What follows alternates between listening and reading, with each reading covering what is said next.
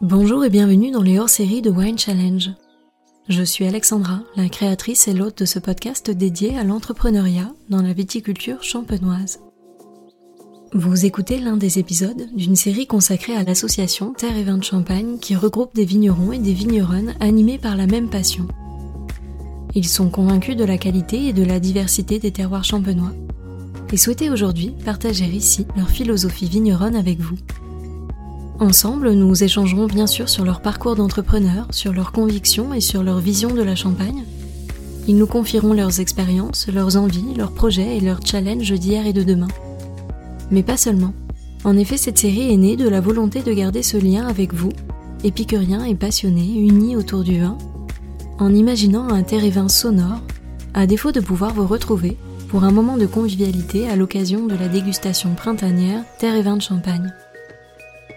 Alors, les portraits des membres de l'association vous seront proposés chaque semaine à compter du 26 avril. Mais avant cela, je vous propose d'embarquer avec moi dans un voyage au cœur des terroirs champenois, à la découverte des vins clairs de l'année. Ces femmes et ces hommes ont tous un souvenir et une dégustation à partager avec vous. Alors prenons la route sans plus tarder et allons écouter les messages qu'ils ont à nous délivrer. Commençons par nous rendre à Murphy, aux côtés d'Alexandre Chartogne. Terre ça a été une première expérience quand la Champagne était encore euh, très fermée. Quelques vignerons qui étaient reconnus et d'autres qui avaient des choses à montrer, mais qui avaient encore beaucoup de choses à découvrir. Et je pense que la première motivation qu'a eu euh, le groupe de Terre quand il s'est créé, c'était de montrer au grand public, qu'il soit euh, du plus grand amateur au plus petit néophyte, de comprendre la différence des terroirs et le résultat du fruit, de la fermentation de ces raisins qui viennent, proviennent de régions différentes en Champagne. Et c'était autant une découverte pour ceux qui étaient spectateurs que pour les vignerons qui connaissent très bien leur terroir face à d'autres terroirs qui sont aux opposés. On a l'Aube, on a la vallée de la Marne, on a le massif de Saint-Thierry et la montagne de Reims. Toutes ces sous-régions qui donnent des vins qui sont incroyables parce que par leur identité, on découvre une personnalité champagne ou dix personnalités ou cent ou mille personnalités champagne. Cette champagne qui a été assemblage par les maisons et par le travail des coopératives qui nous a permis aujourd'hui d'être reconnus et reconnus, est aussi des micros individus qui permettent à des passionnés de vin d'aller redécouvrir que le sol de champagne peut donner de grands vins à condition que les hommes se mettent au service de leur vigne, puis de la vinification en prenant en compte la condition de chaque vin. Donc pour les vignerons de terre et vin, mais en particulier pour moi, ça a été le début d'une aventure pour redécouvrir ou pour découvrir la différence de terroir. Et je pense que la première année de partage avec le public a été une première année de partage entre vignerons, et c'est pour ça que ce groupe-là a été très fort dès le début, c'est que on s'est surpris mutuellement et on a pu aussi parfois euh, s'aider par des points de vue différents. C'est un prisme le vin, donc euh, on avait l'avis de 10, 15 personnes qui sont toutes professionnelles et, et dégustateurs pour comprendre finalement nos vins. Donc c'est fondamental, on a pu comprendre leurs vins et comprendre nos vins par leur façon de déguster, de boire, de comprendre, etc. Donc Terre c'est une aventure d'homme et une aventure de lieu et une aventure de vin qui est autant pour les dégustateurs curieux que pour nous vignerons. Ensuite, le vin que j'ai choisi est un vin qui est important pour moi parce que dans l'histoire du vin, on a en Champagne deux, traditions. On a la tradition bénédictine, tradition des moines qui se sont installés dès le 8e, 9e siècle en Champagne pour comprendre que chaque sol va donner des vins différents. Et eux ont fait un travail extraordinaire de séparation et d'identification des lieux pour retrouver où étaient les bons crus à Champagne, à vin, exactement comme en Bourgogne. On leur doit énormément parce qu'aujourd'hui, ces mêmes lieux qui ont parfois disparu de la connaissance euh, commune des villages, mais qui aujourd'hui peuvent être recompris, grâce à ces séparations de parcelles, à l'implémentation de chemins entre deux parcelles pour dire que là, à gauche de ce chemin, c'est un immense vin qui naît et de l'autre côté du chemin, c'est un vin qui est plutôt basique et réservé à la consommation quotidienne des anciens viticulteurs. cette culture bénédictine, dans mon cru de Murphy Saint-Thierry, était très importante. Les moines y ont découvert des crus particuliers, et j'ai eu la chance en 2014 de, récupérer euh, une vigne d'un voisin très sympathique qui m'a légué ses vignes en location, un vrai vigneron, et qui m'a demandé de travailler ses vignes pour y faire du vin par la suite. Et c'est la deuxième année de travail. J'ai laissé deux ans avant de pouvoir faire le premier 27 parcelles, qui s'appelle Les Grands Champs, qui est une parcelle explosée plein sud. À l'époque, on avait le Clos de l'Archevêque à Saint-Thierry, juste à côté de l'abbaye, qui faisait les plus grands vins rouges de la Champagne. Et cette vigne est dans la continuité. Elle y fait aujourd'hui un vin qui est issu de cette craie champenoise. La craie, c'est déjà du calcium et du sodium, c'est du carbonate de calcium, mais ces deux sels qui sont particuliers à ma bouche, c'est le sodium pour son origine marine, qui vient être souligné par un salé particulier que tout le monde prône aujourd'hui, et le calcium qui est à l'inverse un collant, hein, quelque chose qui vient empâter la bouche, qui vient montrer cette puissance ou cette générosité et éviter au vin de se faire oublier trop vite.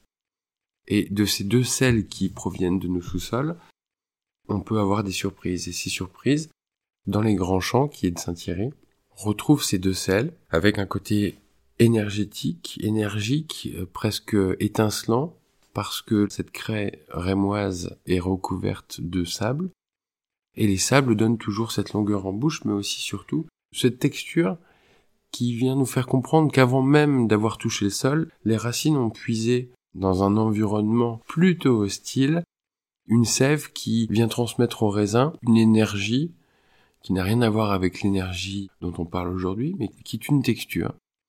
Et c'est une texture qui vient ensuite soulever une acidité, une salivation, etc. Les vins de sable dévoilent ça.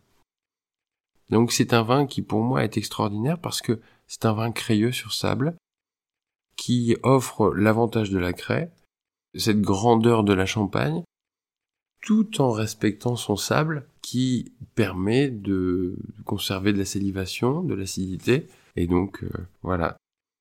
C'est un terroir de 80 cm de profondeur, assez simple à travailler par rapport à d'autres vignes de Murphy, parce que cet équilibre entre le calcium de la craie qui est plutôt généreux et l'acidité la salivation qui vient du sable s'auto-marient et nous permettent d'avoir un vin qui a de l'acidité, de la fraîcheur, de l'opulence, un gourmand, un gras, un toucher de bouche qui signe la craie et qui signe les sables. Voilà. Donc c'est un vin intéressant que les moines avaient, trouvé à l'époque, qui n'est pas une vigne familiale historique, mais que j'ai découvert en même temps que la première dégustation de ce vin qui était l'année dernière, en fin d'année, et une immense surprise, parce que je n'aurais jamais imaginé que ce vin puisse me réjouir autant. Donc j'ai appris à découvrir un nouveau vin de mon massif de Saint-Thierry où je suis natif, mais qui donne quelque chose de très particulier. Et qui aussi euh, me rappelle l'histoire et surtout, bravo les moines. Bravo à eux. À l'époque, ils n'avaient rien, juste des, paysages. Ils ont séparé certaines parcelles et ça fait partie de ces grandes parcelles que eux avaient considérées à l'époque, ont développé. Et je pense qu'ils étaient dans le mille, en tout cas pour cette vigne-là. Donc, buvez bon, vivons heureux et espérons revivre ensemble rapidement. Je vous propose de reprendre la route et de nous arrêter à Cramant, chez Aurélien Suenen. Alors, laissons place maintenant à la dégustation, Terre et vin 2021, un petit peu particulière malgré tout. Donc Terre et vin, moi à titre personnel, que j'ai rejoint en avant-dernier, Terre est un groupe exceptionnel pour moi. Je l'ai rejoint par conviction et par remerciement de leur intérêt pour notre travail.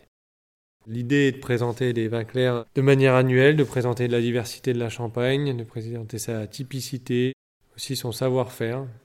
Et je pense qu'il est fondamental que tout ça perdure et continue à, procurer des émotions à tous ceux qui nous rejoignent. Alors, pour ma part, cette année, je vais vous présenter un vin clair issu des terroirs de Wari, donc de cette vendange 2020, dans la continuité des vendanges 2018-2019, c'est-à-dire très chaude, très chaude sur un été très sec, avec des maturités encore une fois relativement exceptionnel à, tenter de, maîtriser. Donc un schéma climatique relativement clément sur l'année. Nous, sur nos terroirs, des problématiques d'odium assez récurrentes, mais avec un gros travail de prophylaxie, une bien meilleure réussite en 2020 qu'en 2019 au domaine. Voilà, tout ça pour dire, on, reste euh, dans ce schéma réchauffement très marqué, évolution, dématuration, affaire à suivre sur les futures bulles avec peut-être des degrés un petit peu plus élevés, puisque l'objectif de maturité aromatique, pour notre part, semble se situer sur des degrés euh, bien plus élevés que, l'historique euh, champenoise et domaine. Donc euh, là, on arrive sur peut-être un nouvel air à faire à suivre. Donc 2020 reste dans la droite ligne de ces derniers millésimes. Donc sur ce vin clair, sur les Gros Monts, lieu dit sur la commune de Wary, nous sommes sur le point culminant alentour des 110 mètres d'altitude. Donc le terroir de Wari s'étend plein est du nord au sud entre Wari et Avise. Là, on se trouve en plein milieu, très bien exposé, légèrement au vent. Globalement, une, belle récolte bien à maturité. On a rentré les vins sur ce terroir à 12 degrés 1, légèrement élevé, il hein, faut le reconnaître. Spécificité, il a été isolé de différentes manières, aussi bien en foudre, en petite barrique, vieille petite barrique, et un essai en wine globe, donc en, contenant en verre. Et je trouve en l'occurrence que, que ce contenant amène beaucoup beaucoup de pureté, permet d'être euh, peut-être encore plus sans filtre, même si ça reste une interrogation dans le temps.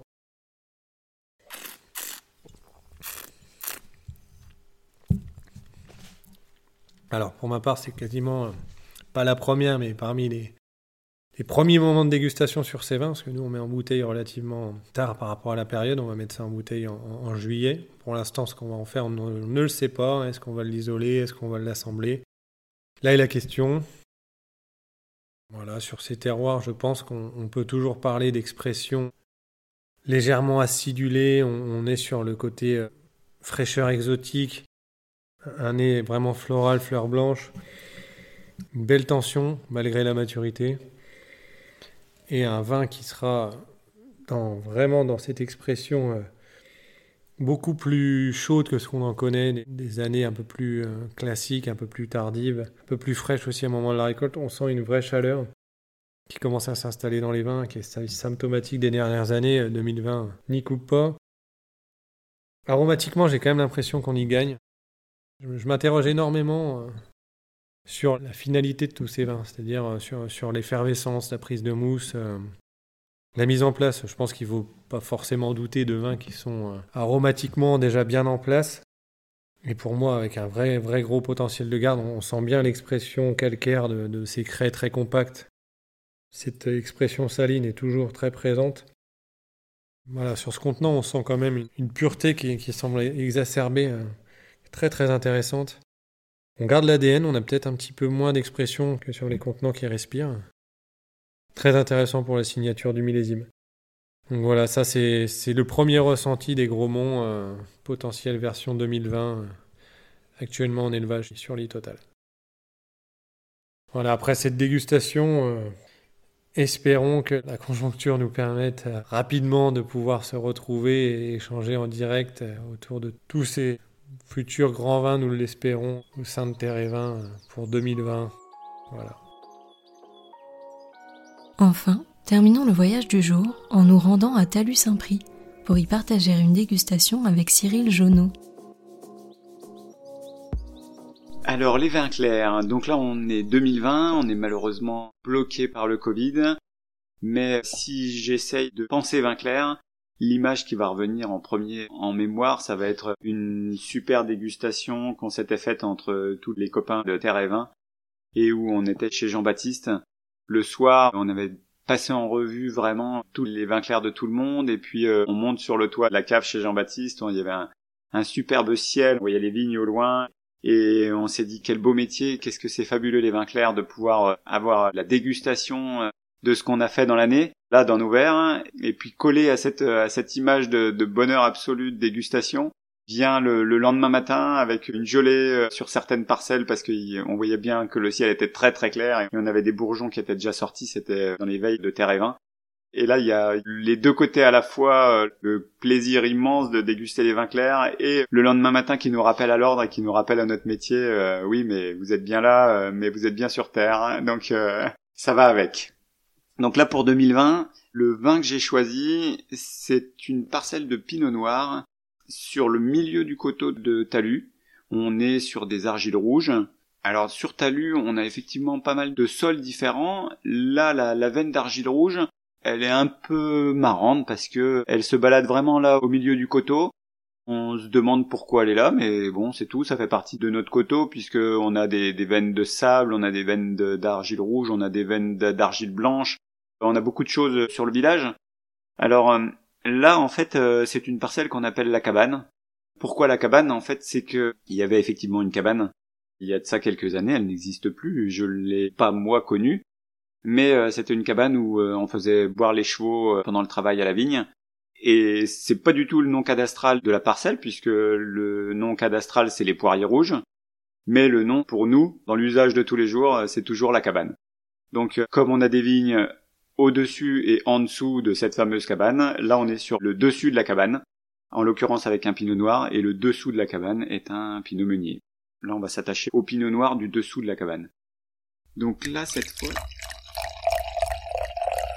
on va pouvoir goûter. Alors, à verser comme ça dans le verre, on peut tout de suite euh, voir qu'on a une, petite teinte euh, avec un tout petit peu de rose, typique de l'année. Hein. J'ai l'ensemble de mes pinots meuniers et de mes pinots noirs qui ont cette petite teinte-là, qui vient euh, nous rappeler la très belle maturité de l'année en fait l'attente qu'on a eue pour obtenir justement cette maturité. Alors pas forcément une maturité à aller, aller chercher beaucoup de degrés, c'est pas comme ça que je conçois la maturité, c'est aller chercher vraiment la maturité du fruit, la maturité aromatique. Et là en l'occurrence cette année, comme euh, une fois n'est pas coutume, on est obligé d'attendre un peu plus longtemps que juste avec nos repères de sucre. Il faut aller goûter les grains et quand euh, on n'a pas la maturité aromatique, ben on attend. Mais du coup le sucre monte L'acidité a tendance un peu à diminuer, donc peut-être que cette année, on aurait dû avoir un peu moins d'acidité. Finalement, la dégustation, c'est pas forcément le cas. C'est la beauté de la vendange qui nous fait ça.